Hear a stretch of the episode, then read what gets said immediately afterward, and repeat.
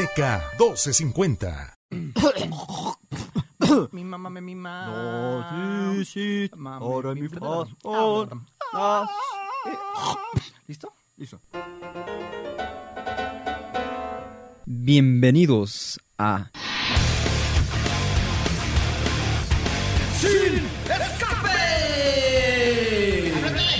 Cuando la lengua se suelta, no hay quien la pare.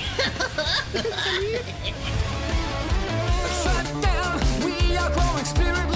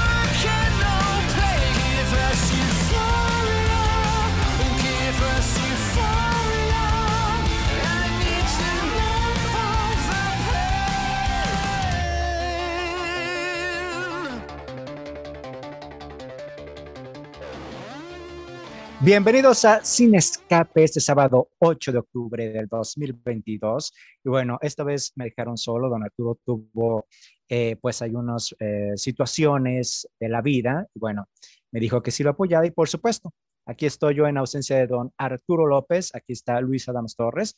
Como siempre, todas las tardes de sábado con mucha información cultural, de entretenimiento y más. Nos escuchan en DK 1250 AM. Saludos a quienes sintonizan también desde cualquier rincón de Jalisco en Internet en DK1250.mx. No olviden que tenemos teléfonos en cabina 33 36 47 8383 y 36, 33 36 47 7481. Lo repito porque ahí me equivoqué. 33 36 4783 83 y 33 36 47 7481. Y el WhatsApp, donde pueden también enviarnos comentarios, es el 331-176-0353. 331-176-0353. Saludamos, como siempre, a Cristian Durán en la producción de este espacio y a Ale Magallanes en los controles. Y bueno, este sábado tenemos, como siempre, muchos invitados. Vamos a comenzar con Pedro J. Fernández, que acaba de publicar su nueva novela Leona Vicario. ¿De qué se trata? Bueno, él nos va a platicar en la entrevista y es además uno de nuestros escritores favoritos porque además está retomando estos personajes femeninos históricos de México y no solamente es interesante el reconocerlos, sino además lo está haciendo público juvenil e infantil y eso está muy interesante, así que bueno, es una de las entrevistas que vamos a tener. Por otra parte, Sofía Llorente nos dará los detalles de la edición 26 del Tour de Cine Francés. Y por supuesto, eh, tenemos las recomendaciones de nuestro cinéfilo y seriéfilo Pablo Robles, aunque bueno, a don Arturo no le gusta ese término de seriéfilo, pero bueno, así va, así va este, así va el, um, así va caminando el, el mundo de las expresiones, ¿no? No, no, no, Cristian, nuestro productor aquí también me, me hace segunda. Y bueno, muchas cosas sucedieron durante esta semana que podemos platicarles. Eh, por una parte, bueno, es la visita de dos luminarias de Hollywood en un espacio de días. Primero vino The Rock, eh, Dwayne Johnson The Rock, para promocionar eh, su filme Black Adam eh, sobre este personaje de eh, DC Comics, muy relacionado con Shazam de alguna manera. Es una, un antihéroe, una de las películas más esperadas por el propio The Rock, porque he trabajado en este proyecto por 10 años aproximadamente desde sus anteriores visitas a la Ciudad de México, ya había platicado que ya estaban caminando, caminando, pero muchísimas películas habían salido, excepto esta, quizá porque The Rock también es productor y además le interesa mucho el aspecto de eh, cómo se, se trabajan sus películas. Ya sabemos que a lo mejor son pues domingueras y todo, pero si algo muestra de Rock es como todo ese, ese interés en que si bien es una película muy palomera, pues sea una película muy palomera, pero divertida. Entonces, eh, pues eh, hay, hay muchas cosas también. En cuestión de como persona, ya sabemos que The Rock es una de las personas más geniales del, de las celebridades, una de las celebridades más geniales, eh, muy humilde. Yo he tenido la oportunidad, afortunadamente, de entrevistarlo y es una persona muy agradable. Y aquí mostró muchas cosas, eh, desde ese momento en donde que compartió en su Instagram, en que abraza al bebé y todo, al que le firma su, este, su cinturón, su cinturón de, lucha, y que estaban todos este, así fascinados con él, porque él así, así es, él es muy como de gente, reconoce que es una superestrella, pero es muy humilde y es algo que muchos deberían este, aprender de él. Otra que también es muy humilde, que esta, ella sí es una leyenda del cine, pues es Jamie Lee Curtis, que vino a la Ciudad de México a promocionar la nueva cinta a Halloween la noche final, el último de esa trilogía y se supone que la última ocasión donde veremos a Laurie Strode. ¿Sucederá? No lo sé porque Halloween es la franquicia más exitosa en terror, la más taquillera de todos los tiempos. Entonces, si se convierte en un éxito, quizá haya más, pero bueno, no lo sabemos. En cuestión de conciertos, pues sigue la polémica en cuestión de los muñecos de este personaje de, de esas eh, farmacias de cadena, porque, bueno, recuerdan, le aventaron este muñequito a, a Rubén Albarrán de Café Tacuba y pues lo destrozó y todo y la gente se le fue encima. El asunto es que digo, comprendo por qué Rubén lo hizo, porque Rubén habla, digamos, desde el punto de vista o desde su sentimiento hacia al dueño de esas farmacias. Entonces, di, pero el asunto aquí es que, pues, si bien no va directamente a eso, el, este, este muñequito se ha convertido como en una especie de cotorreo entre los fans y, los conciertos. Y aquí el asunto es que pues la gente se sintió rechazada porque pues es un obsequio que le están dando a, a Rubén. La mejor manera, me imagino, que pudo haber sido pues es que bueno, pongo el muñequito a un lado y, y listo, o lo ignoro y todo, y no le sigo el juego. Pero sí, digo, pues fue esa, esa situación la que, la que lo llevó ahí a que todo el mundo comentara en Internet. Por otra parte, justo antes de que llegara Ramstein a México, había muchísimas personas, inclusive un montón de memes que, porque había fans que pedían que no inventaran esos muñequitos, que porque eh, no era, no solo respetuoso, sino que el concierto en México se iba a grabar, los conciertos se iban a grabar en el Foro Sol porque se va a hacer un, un DVD, una producción, un DVD o un Blu-ray por parte de Ramstein en México. Entonces tenían eh, el temor de que si eso sucedía, los de Ramstein se enojaran y todo. Pero por supuesto que no iba a pasar y no pasó. Ramstein eh, no solamente quiere público mexicano, sino es también es una, de las bandas pues que se acerca más a, la audiencia y además de presentar un espectáculo impresionante. Entonces, por supuesto que no pasó y para aprovechar su visita, muchos momentos que grabaron, uno de ellos fue que uno de los integrantes estuvo en, en que fue en el Zócalo, si mal no recuerdo, ahí eh, tocando un Dujas también, y pequeños detallitos que hicieron porque, bueno, es parte de esta producción, parte, digamos, de este documental que están que firmaron aquí en, en, México y que no es la primera banda, montones de bandas lo han hecho, el propio, la propia banda Ghost de rock, eh, uno de sus más recientes sencillos hace un par de años, lo hizo con todo el metraje que grabaron de la reacción de la gente en el concierto en México, por ejemplo, eh, ¿quién es más? Eh, pues desde todos, desde los más alternativos, hasta, eh, Lacrimosa, por ejemplo, hasta Metallica, que también grabó sus conciertos en México. Entonces, saben qué clase de audiencia es México y por eso hacen ese tipo de cosas. Y una de esas bandas que también lo sabe y por eso regresa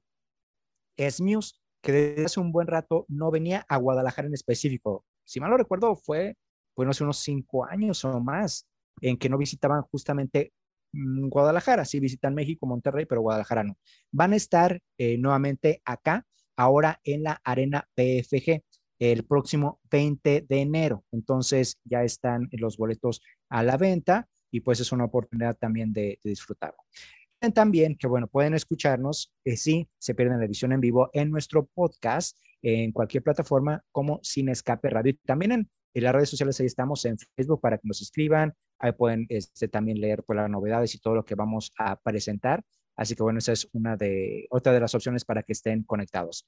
Y bueno, más adelante eh, tenemos muchísimas entrevistas, muchas pláticas interesantes, recomendaciones para que estén ahí al pendiente. Les agradecemos como siempre que estén acompañándonos. Es que bueno, eso fue como lo que se dio. También hay una cosa curiosa, hay una entrevista en particular que, que grabaron justamente con Jamie Lee Curtis y Lorita Ayala y fue una, como una sinergia muy interesante y muy linda. Así que bueno, hay que, hay que ver qué sucede con esta entrevista. Muy bien, vamos a un corte comercial y regresamos aquí en Sin Escape de K 1250 AM. Ey, ¿A dónde vas? No te vayas, en un momento regresamos. Ya estamos de regreso. Comunícate al 3647-7481 o al 3647-8383. Continuamos en Sin Escape y ahora tenemos una invitada muy especial que nos va a hablar de uno de los acontecimientos que más esperamos durante el año. Está Sofía Lorente que nos va a hablar acerca del Tour de Cine Francés, en esta ocasión la 26 edición. ¿Cómo estás, Sofía? Hola, muy bien, muchas gracias. ¿Tú qué tal?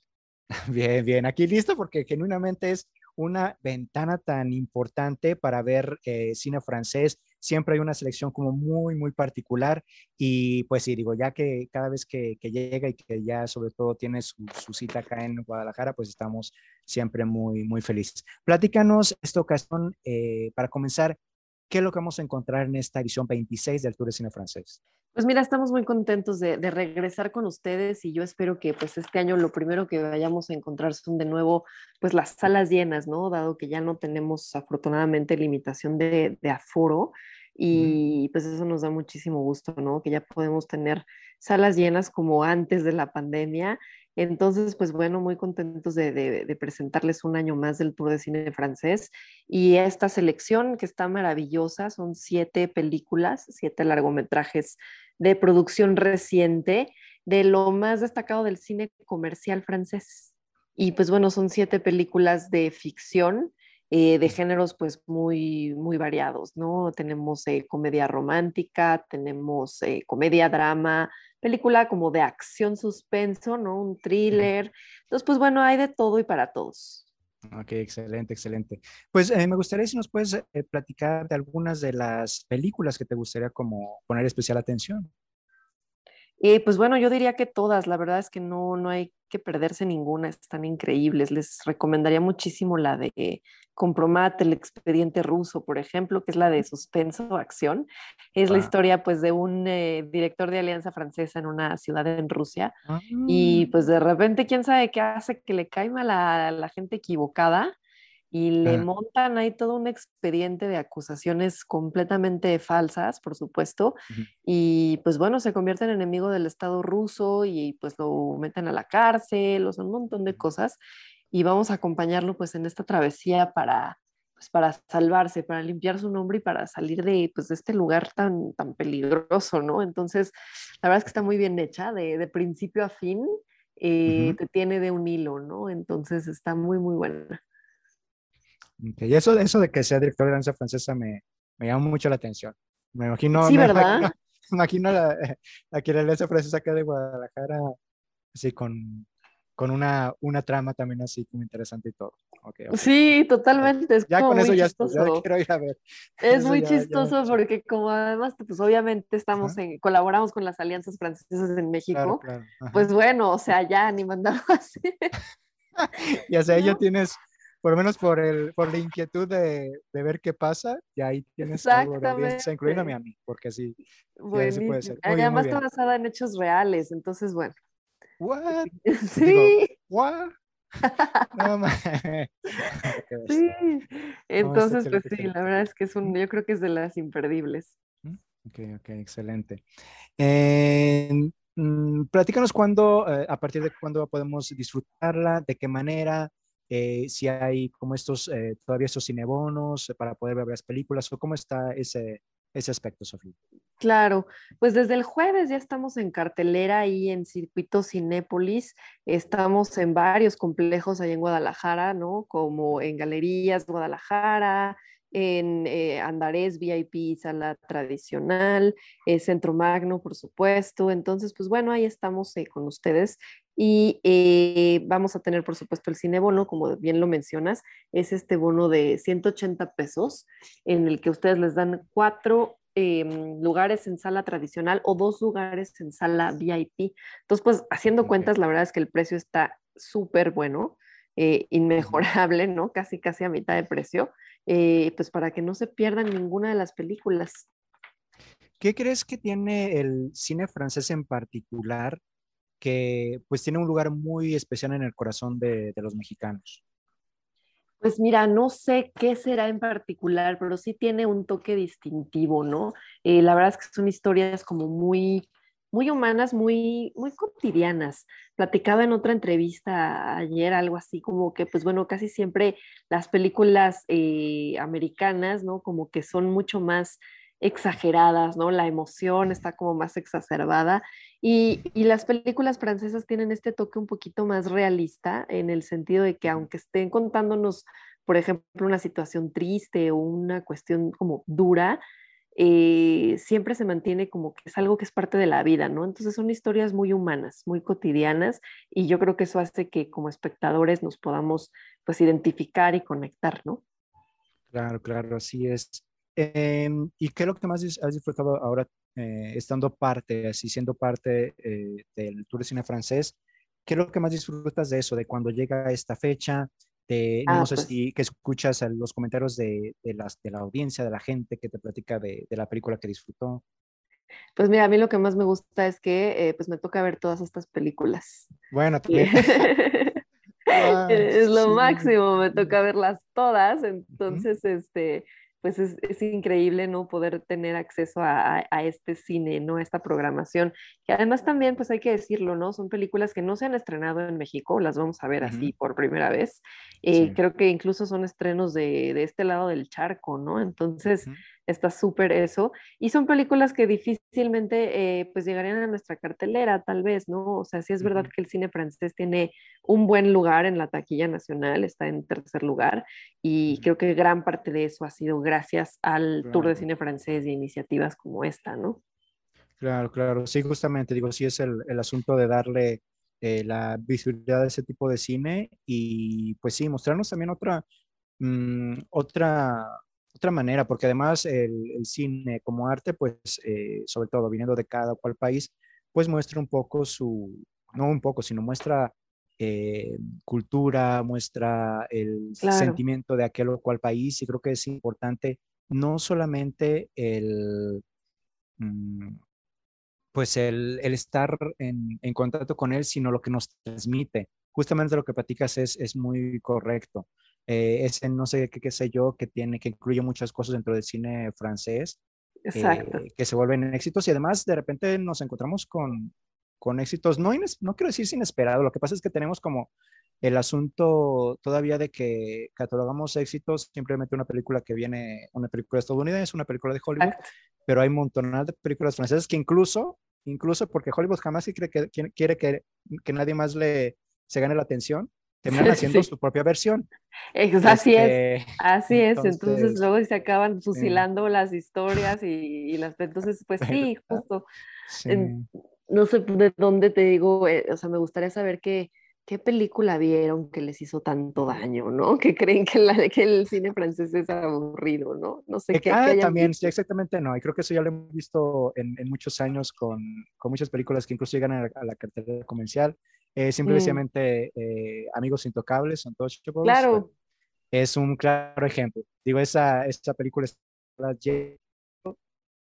entonces, este, creo que es un- una buena idea y justamente es eso, no, no esperar a que llegue y que todo el mundo esté hablando de ella, sino nosotros ser parte como de eso, ¿no? De, de ser quienes nos podemos correr la voz en ese tipo de, de películas, ¿no? Exactamente, sí, porque al final también es de boca en boca y yo creo que eh, poco a poquito vamos llegando ahí, ¿no? Ujú. Eh, justamente, pues los números hablan, 26 años Ujú. del Tour de Cine Francés, es que, es que la gente ya le agarró el gusto, ¿no? Al, al cine francés, la verdad, y, y también ya, pues ya reconocen, ¿no? A los actores, las historias, los directores, entonces ya, ya tienen como bien mapeado el panorama del cine francés, entonces creo que esa ha sido una de las grandes contribuciones del Tour.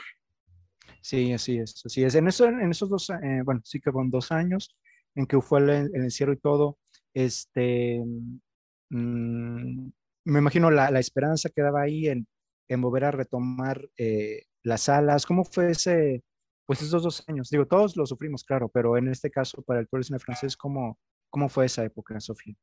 Pues sí, fue difícil, fue de mucha incertidumbre. eh, afortunadamente fuimos de los pocos eventos que mantuvimos nuestras actividades en, en presencial, ah, dentro de las salas de cine, con todo y las, pues, las restricciones que había, ¿no? De, de- de aforo y de sana distancia y de, ya sabes. Ujú. Em, entonces, pues bueno, por supuesto que eso afectó significativamente eh, los números, ¿no? Porque no había manera de llenar una sala, era, era imposible. Este, y pues bueno, la gente estaba también todavía un poco asustada de salir y todo eso, ¿no? En 2020, Ujú. pues todavía no había vacunas. Parece que ha pasado Sí. mucho tiempo, ¿verdad? Pero Parece, fueron dos sí. años. Y este, y este, pues nada, 2021 ahí un poquito, seguíamos con esas restricciones, pero ahorita yo creo que vamos a poder retomar algo más eh, parecido a lo que teníamos prepandemia. Ok, me parece excelente. Sofía, ¿nos puede recordar nuevamente a partir de cuándo, cómo podemos disfrutar del Tour de Cine Francés aquí en Guadalajara? Claro, pues estuvimos, estamos ya desde el, em, desde el jueves 6 de octubre. Vamos a estar ahí en Guadalajara dos semanotas con ustedes hasta el 19 de octubre y en Centro Magno vamos a echarnos cuatro semanas. Entonces, Mm, aprovechen, consulten su cartelera local para enterarse de los horarios y si quieren saber más de las películas, vayan a www.tourdecinefrancés.com y en redes sociales también estamos como Tour de Cine Francés en Facebook y en Instagram y Tour Cine Francés en Twitter y ahí estamos subiendo pues las sinopsis, como datos curiosos también de los actores, de los directores y, y bueno, pues ahí está toda la información que ustedes necesitan para disfrutar del Tour de Cine Francés. Ok, excelente, excelente. Pues, ¿algo más que te gustaría agregar? ¿Un comentario final, Sofía? Eh, pues no, nada más, muchísimas gracias por tenerme aquí en, en este espacio y pues nada, tenemos una cita en la sala de cine. Así es, así es. El Tour de Cine Francés aquí en Guadalajara. Muchísimas gracias, Sofía, por el eh, tiempo y por la entrevista. Y bueno, vamos a un corte comercial y regresamos en Cinecap. Ey, ¿A dónde vas? DK 1250. Ya estamos de regreso. Comunícate al 3647-7481 o al 3647-8383. Continuamos en Cinescape y ahora tenemos un invitado, un escritor a quien queremos mucho y que ahora nos otorga un nuevo eh, libro del que vamos a poder platicar a detalle. Pedro Fernández. ¿Cómo estás, Pedro? Muy bien, ¿y tú? Bien, bien. Muchísimas gracias aquí por el tiempo, por la entrevista, que ahora vienes a presentarnos un nuevo libro en esta ocasión. Pues es eh, Leona Vicario, la protagonista, Leona Vicario y el misterio de las medallas de plata. Para comenzar, platícame un poquito, platícanos un poquito, eh, Pedro, ahora, ¿cómo fue que elegiste a Leona Vicario para que fuese la siguiente protagonista de, tu libro? Eh, pues justamente del perfil que escribí de ella en el libro Alguna vez mexicanas que hicieron historia, el primer tomo, eh, uno de los primeros textos que escribí fue de Leona Vicario y me gustó mucho justo porque me di cuenta que su novela, su vida era como una novela de aventuras, que había algo emocionante que podía contar y entonces cuando terminé ya la trilogía de mexicanas que hicieron historia y eh, empecé a pensar cuál iba a ser ya una, una novela eh, infantil juvenil propiamente, dije, bueno, voy a retomar este personaje, voy a hacerlo, eh, la, la, historia de aventuras que, que yo estaba viendo y, voy, a, voy, a, contar algo emocionante sobre la independencia. Excelente.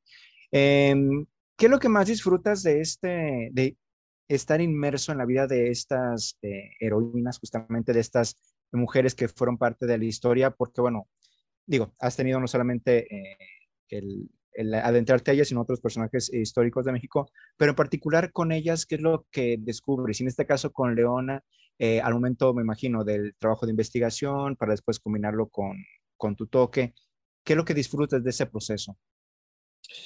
Eh, me gusta mucho ver eh, las, los procesos históricos desde otro punto de vista, porque, por ejemplo, con Leona Vicario, eh, puede hablar de, de, la independencia de México a través de, de, las espías, en este caso de Leona Vicario, a través de las mujeres, uh -huh. no solamente de, de, los hombres que están en el campo de batalla o de los uh -huh. personajes que, que, siempre forman parte ¿no? del, del ideal popular, como Hidalgo, Morelos. Y en este caso, pues eh, cuando en la guerra, eh, Pelona Vicario está en la Ciudad de México, tiene 19 años, entonces ver otra perspectiva de cómo se vive eso, cómo se vive que de repente eh, está ahí una guerra civil y tienes que tomar partido o decides eh, unirte activamente a la lucha. Entonces, contar esas, esas otras historias que generalmente no se ven eh, es, es, muy divertido y, es, y requiere, por supuesto, más creatividad y más investigación que, que un proyecto como si de verdad estuviera escribiendo la vida de Miguel Hidalgo. Entonces, me gusta mucho poder ofrecer esas nuevas perspectivas y que el lector también pueda cambiar su forma de pensar con respecto a estos eh, procesos históricos. Claro, y cuando llega esa parte, eh, digamos, de llenar los huecos, a lo mejor con, eh, con lo de la ficción, de la novela, eh, ¿cómo es esa experiencia? Eh, ¿qué lo, ¿Cuáles son los retos que no sé si implica al momento de, de poner eh, ahora sí que tu toque y respetando como siempre lo haces la personalidad del, de cada personaje histórico? Porque eso es algo que, que destaco mucho cada vez que leo una de, tus novelas, es justamente eso, que si bien eh, no logras, eh, eh, mm, no logras eh, inmiscuir dentro de la piel del personaje, también todo ello que aportas tú está como muy, mm, muy bien trabajado, como muy bien añadido. ¿Cómo es esa parte de la ficción dentro de, de la novela histórica, digamos? La verdad es que es muy rico y permite una creatividad muy interesante porque, o sea, sí hay que llenar huecos siempre en la ficción histórica, pero tiene que ser de acuerdo a, al momento, de acuerdo a la, al personaje. O sea, realmente no estamos inventando, simplemente estamos sí. eh, sugiriendo eh, que algo puede haber sido de tal forma, de acuerdo a, a la investigación. Pero en este caso, eh, pues tiene que ser mucho más creativo que en una novela normal, porque le estoy escribiendo a un público más joven y entonces yo uh -huh. sé que eh, si se aburren van a cerrar el libro y se van a ver, ir a la pantalla más cercana. Entonces, lo que estaba yo eh, invent bueno, no inventando, pero con lo que estaba yo rellenando esos huecos para poder contar mejor la vida de Leona Vicario, pues tenía que ser mucho más eh, interesante, tenía que ser a modo de, aventura. Entonces, eh, pues también fue, fue un reto, pero eh, el, hecho de que sea un, reto literario lo hace mucho más emocionante, te obliga a pensar más en qué vas a hacer con el personaje y qué está pensando el lector en ese momento. Entonces, eh, este libro fue, fue, muy divertido porque, por ejemplo, había un lugar donde no sabía qué hacer con el personaje y lo tuve. Tenía a Leona Vicario corriendo, perseguida por eh, los hombres del virrey para que pudiera la, arrestar y ella está tratando de escapar. Entonces, es, es muy divertido poder escribir eh, ese tipo de, de, persecuciones o misterios o cosas que eh, las misiones que ella va resolviendo como espía, que al final son interesantes, eh, van de acuerdo con el momento histórico. Y, y, y es, es, muy divertido, es muy entretenido. Y lo bonito de todo esto es hacer que el lector no se dé cuenta qué es parte de la investigación y qué estoy eh, yo poniendo de, de mi cosecha y, y, queda algo muy, muy sólido al final.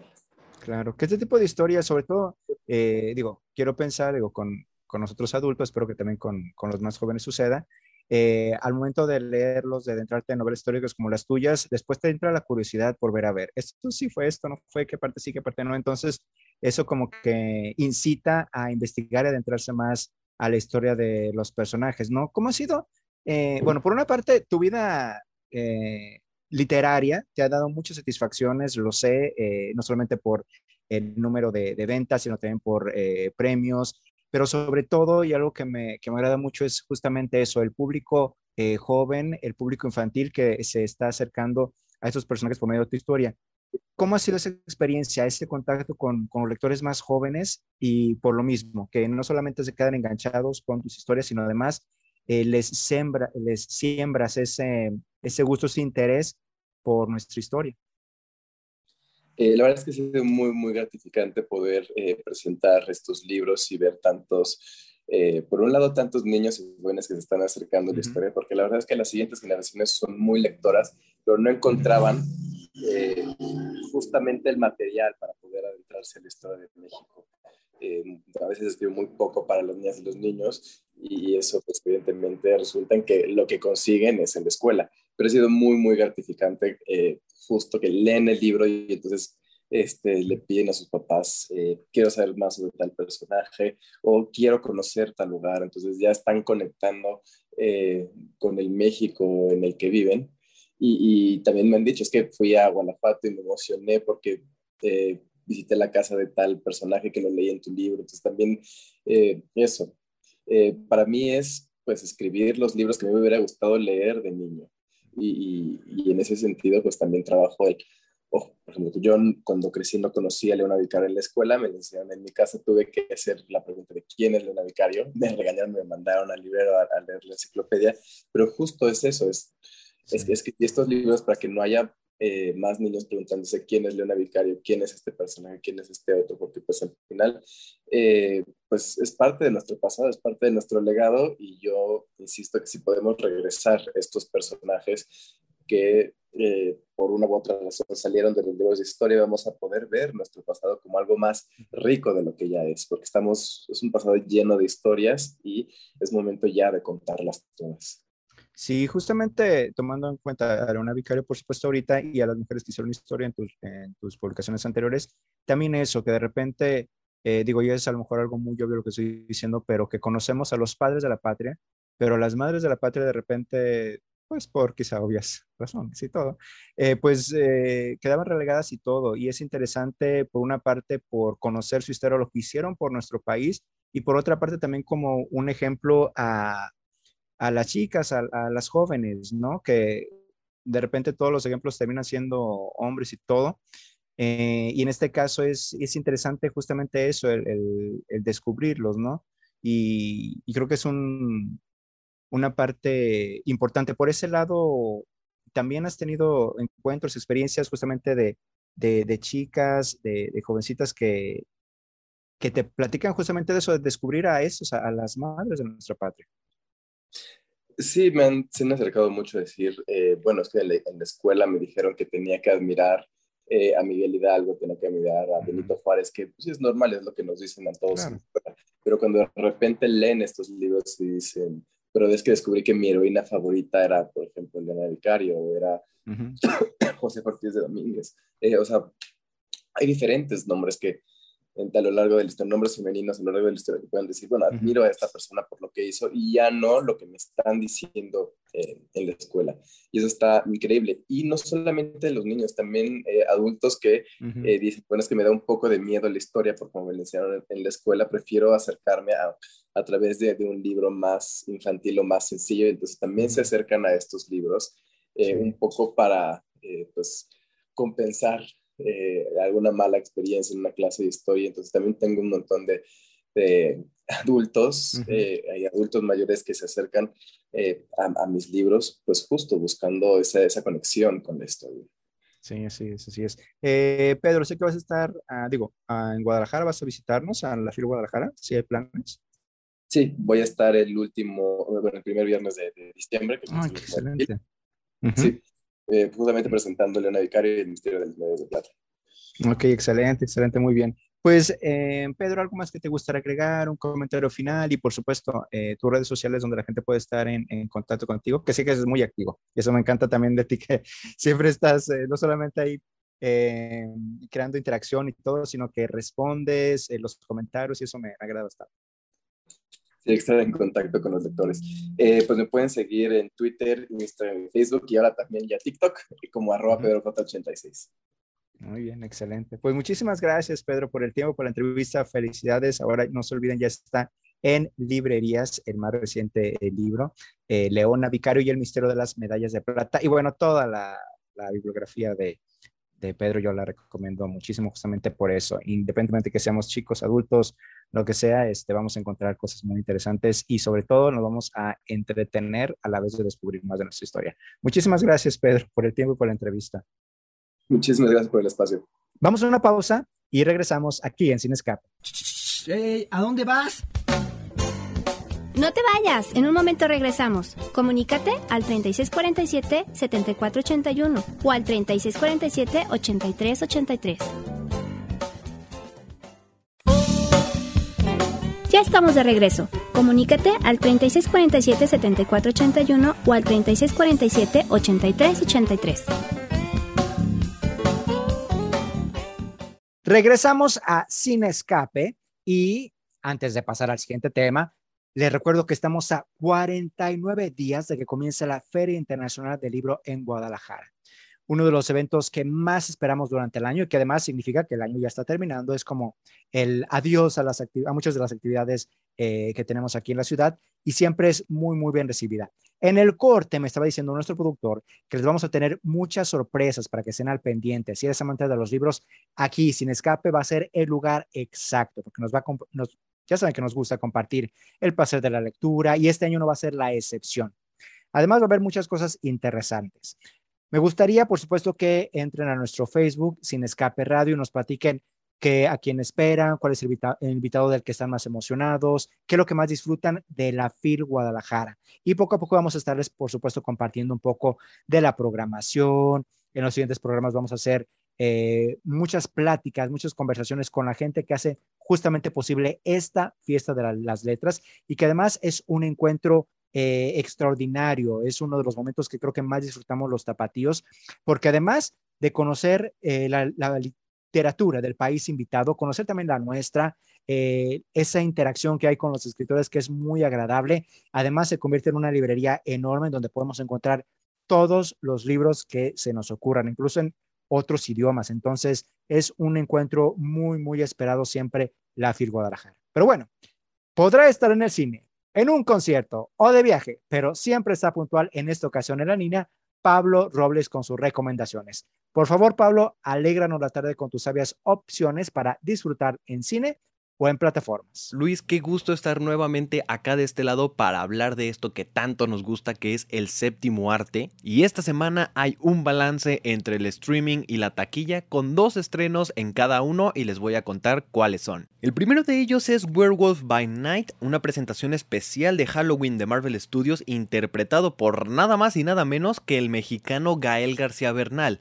Y esta es una historia que nos cuenta cómo en una noche oscura y sombría, un grupo secreto de cazadores de monstruos emerge de las sombras y se reúne en el templo Bluestone tras la muerte de su líder. Este especial es dirigido por Michael Giacchino, a quien no hemos visto trabajar como director, pero sí lo hemos escuchado por sus trabajos como compositor de bandas sonoras en películas de Marvel y en otros proyectos. Y acá toma todo lo clásico del expresionismo que tienen los monstruos clásicos de Universal y los plasma en esta historia que la verdad está bastante bien y que la encuentran disponible en Disney Plus. Y yo les advertí que este mes, este mes de octubre, cada semana encontraríamos nuevos proyectos de terror y ahora en cines ya encuentran Muerte, Muerte, Muerte, o mejor conocida como Bodies, Bodies, Bodies, una película producida por esta productora independiente y reconocida titulada A24. En esta historia conocemos a un grupo de jóvenes adinerados quienes deciden pasar un fin de semana en una casa de gente rica y estando ahí, varados por un huracán, deciden jugar muerte, muerte, muerte, un juego donde uno de ellos es asesinado y el resto tiene que descubrir quién fue y por qué. Solo que como es una película slasher y de terror, las cosas salen mal y uno de ellos realmente muere. Toda esta historia está contada a través del humor negro y además de ser tensa, cardíaca y que juega con los elementos de una película de búsqueda del culpable,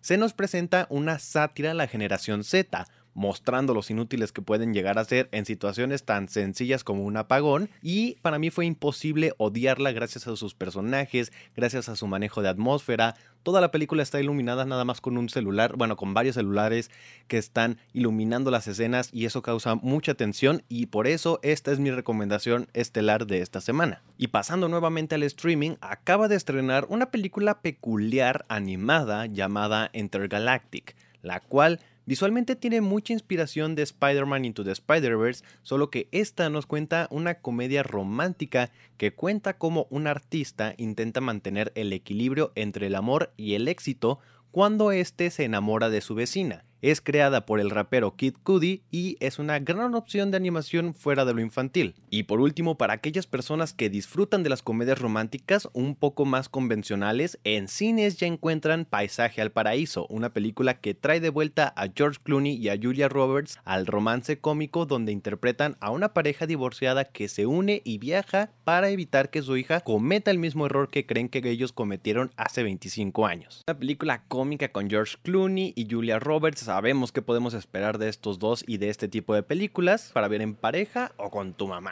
Luis, un placer como siempre y a los que nos escuchan les recuerdo que pueden seguirme en redes sociales como soy Pablo-Robles y leerme en todas las redes sociales de Cineconflicto. Muchísimas gracias, Pablo, por las recomendaciones como cada semana y nos da una idea de qué ir a ver, qué no ir a ver. Y bueno, también, pues claro que se, se vale crear nuestra propia opinión, pero pues ahí está la guía de Pablo. Muy interesante, como siempre, sus recomendaciones. Otro filme que se estrenó también fue el de Amsterdam y ese, bueno, sí tuve la oportunidad de verlo.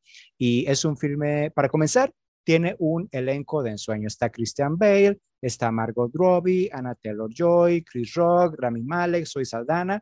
Para comenzar, pues es un, un elenco um, plural bastante interesante. La película está ambientada en los años 30, donde los soldados que regresaron de la Primera Guerra Mundial tratan de rehacer sus vidas después de lo que vivieron. Entre ellos se encuentra el médico Burt Berensen y el abogado Harold Woodman. Ellos son compañeros de regimiento que se volvieron grandes amigos y juraron cuidarse el uno al otro. Pero sus vidas están a punto de depender de un hilo cuando traten de averiguar la verdadera razón detrás de la muerte de un viejo conocido, lo que los llevará a entrometerse en un misterio mucho más grande que ellos mismos. Y pues es una película que tiene de todo. Tiene momentos de humor, giros de tuerca, eventos históricos, drama eh, y una reflexión también muy emotiva sobre la amistad, las decisiones de vida. Entonces, eh, además, es una película que, eh, me, respiré como si me estuviera asustando, pero no. es una película mmm, cuyo director trabaja también con la parte visual muy interesante. los colores que utiliza, los vestuarios y todo, enmarcan de manera excelente esta historia. Entonces, eh, muy recomendable. Amsterdam es ya una producción de, de, Fox, digamos, pues la parte de Disney, pero ya más seria, aunque no, ya le quitaron el Fox y todo, ya le dejaron el, eh, por una parte, mm, ¿cuál era? El Searchlight Pictures, por una parte, y por otra es 20th eh, Century Films. Ya el Fox, Fox es el que le quitaron ahí. Pero bueno, así se las, se las juega Disney. Por otra parte, se estrenó recientemente y está por llegar a plataformas. Me imagino que lo más seguro es que llegue a Star Plus porque se estrenó en Hulu y bueno, Hulu en Estados Unidos es una plataforma que es eh, propiedad de Disney. Disney es parte de los propietarios de Hulu, entonces muy seguro que llegue acá Hellraiser, la nueva película Hellraiser que en realidad es un remake eh, de, la primera cinta, basada por supuesto en ese extraordinario libro de Clive Barker, uno de los mejores escritores de horror que existen y bueno, me imagino que la gente pues lo ubica precisamente por eh, Hellraiser, es uno de los eh, títulos más interesantes. Hay una película también que se, que se llama El tren, El tren de la carne, que está protagonizada por Bradley Cooper que también es eh, bastante buena. Es lo que me gusta a mí en personal, en cuestión de cómo escribe Clay Barker, es que es un escritor que no solamente es aterrador, sino que visualmente, bueno, en las letras, eh, te llega a transmitir momentos de genuina tensión y es como muy gráfico. Y es lo mismo que sucede con la nueva adaptación de Hellraiser, en este caso, ese emblemático personaje llamado Pinhead es encarnado en esta ocasión eh, por una actriz, por Jamie Clayton, y hace un papel extraordinario. Es una película que si bien no tiene un montonal de sustos, eh, lo que sí tiene es mucha, mucha tensión. Y creo que es un trabajo muy loable, visualmente es excelente. Hay un trabajo como de simetría, de geometría en cuestión de los escenarios, de los artículos que se manejan, eh, precisamente por ese cubo tan especial que, que hay en la serie. Entonces, eh, pues sí, es, es un, un trabajo y es un, una cinta eh, muy interesante para que estén pendientes en cuanto se estrene en las plataformas acá en Latinoamérica. Me imagino, nuevamente, no estoy completamente seguro, pero me imagino que será en aquella plataforma de Disney. Muy bien. Ha llegado la hora de despedirnos. Muchísimas gracias por acompañarnos una vez más aquí en Sin Escape. Eh, extrañamos aquí a don Arturo, pero sé que la próxima semana vamos a estar con él platicando muchísimas más cosas. Vamos a tener también más invitados. Como ya les dije, se acerca la fila, así que poco a poco vamos a tener eh, y a seguir platicando al respecto. Y hay mucho que sucede afortunadamente en la escena cultural y de entretenimiento en nuestra ciudad, en Guadalajara y todos los alrededores. No olviden que pueden buscarnos en redes sociales. En Facebook estamos como Sin Escape eh, Radio. Ahí pueden también comentarnos en nuestro muro y todo. Siempre son muy bienvenidos sus, eh, sus mensajes. Y en unos minutos más va a estar disponible esta emisión en podcast. Pueden también buscarnos como eh, Sin Escape Radio en su plataforma de podcast favorito. Sigan con la programación de DK 250 AM y nos escuchamos el próximo sábado. ¿Qué está pasando? Vamos, ya vámonos, ya es hora, vámonos, vámonos. ¿Qué es esto? Hasta la próxima semana, gracias, vámonos, ya, ya, ya, ya. Esto fue Sin Escape.